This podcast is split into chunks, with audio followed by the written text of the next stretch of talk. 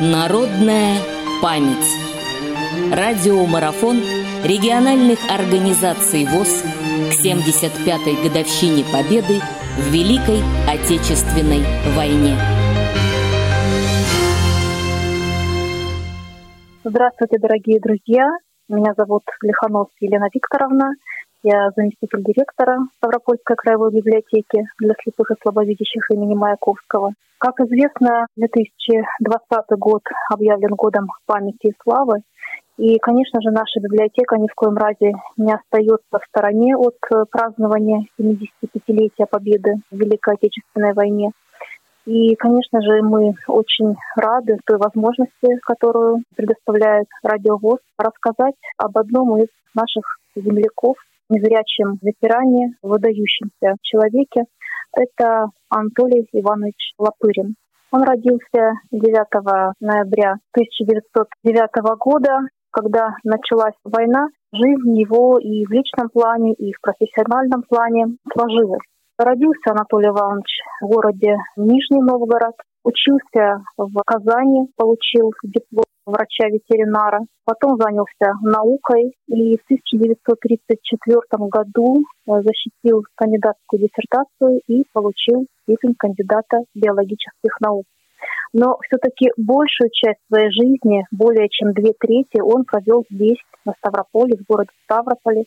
И поэтому, конечно же, это наш земляк, это наш родной человек, которым наша Ставропольская земля по праву гордится. Когда началась война, Анатолий Иванович пошел на фронт.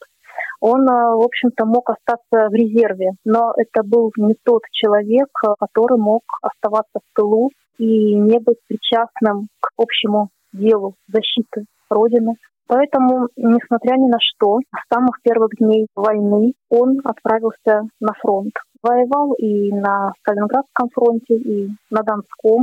Был удостоен ордена Красной Звезды, но получил тяжелейшее ранение руки, головы, и вот в результате полностью потерял зрение. Врачи старались вернуть зрение, но, к сожалению, это было невозможно.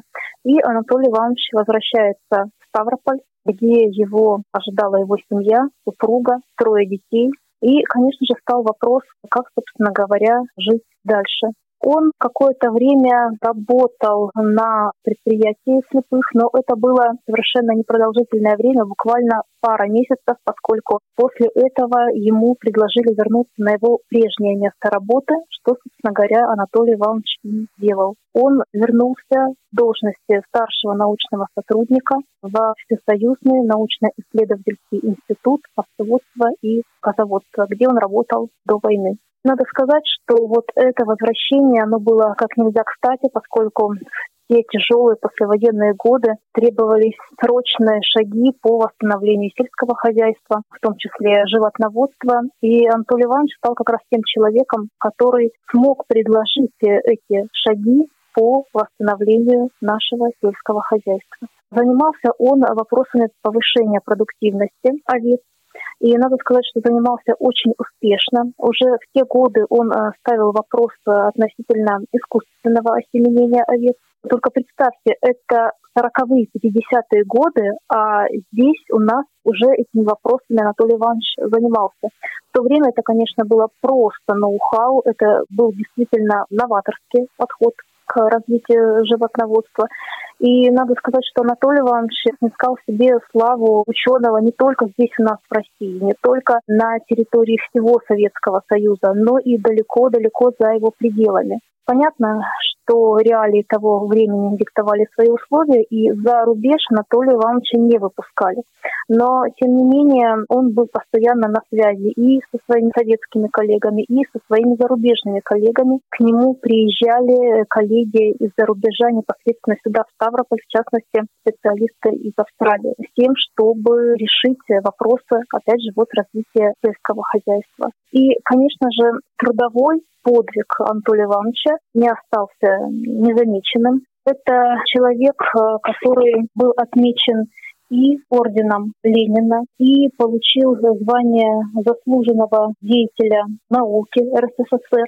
И, кроме того, он также стал героем социалистического труда с вручением второго ордена Ленина. Надо сказать, что действительно выдающаяся личность. И сегодня, спустя столько лет, те разработки научные, которые были сделаны Лапыриным, актуальны и сегодня. Представьте, прошло уже более полувека, но тем не менее э, те разработки, они актуальны и они применяются и по сей день. Спутником верным Анатолия Ивановича была его супруга Нина Викторовна Логинова. Она также ученый. И, в общем-то, вот так они всю жизнь рука об руку и прошли. Надо сказать, что помимо очень успешной научно-исследовательской деятельности, Анатолий Иванович занимался еще и деятельностью преподавательской. Он читал лекции в сельскохозяйственном институте города Ставрополя. В настоящее время это аграрный университет.